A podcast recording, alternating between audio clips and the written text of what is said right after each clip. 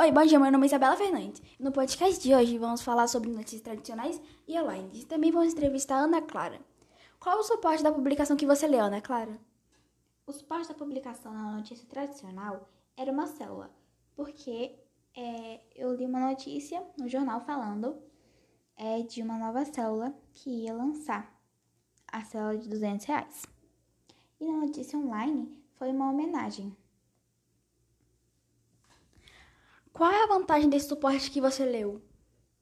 Na notícia tradicional, a vantagem é informar a população. Na notícia online, é mostrar às pessoas que existem profissionais que merecem ser homenageados.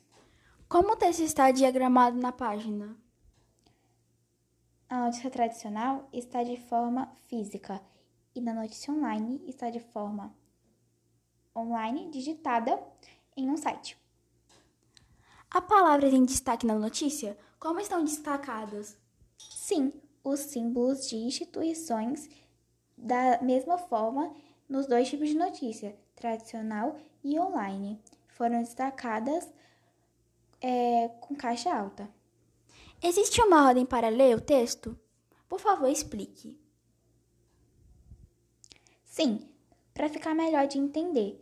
Como exemplo, é, se você começar a ler uma notícia é, de qualquer tipo de parágrafo que você escolher, você não vai conseguir entender, porque primeiramente você vai ter que ler o início e ver do que, que a notícia se trata, que tipo... para você conseguir entender é, a, o do que a notícia fala.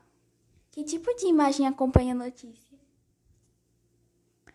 Bom, é, na notícia tradicional, como era sobre uma célula, a, a notícia, né, falava sobre uma nova célula, é, apareciam imagens da célula, da célula. E na notícia online, como mostravam uma homenagem, um evento, mostrou é, imagens, fotos, na verdade, desse evento.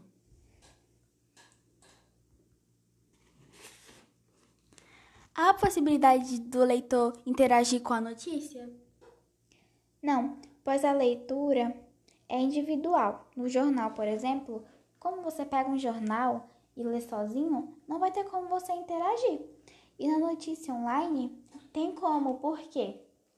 Porque se você acaba de ver aquela notícia, você pode adicionar um comentário, dar uma curtida ou algo do tipo, fazendo com que você interaja com a notícia. Muito obrigada pela entrevista, Ana Clara, e bom dia para todos.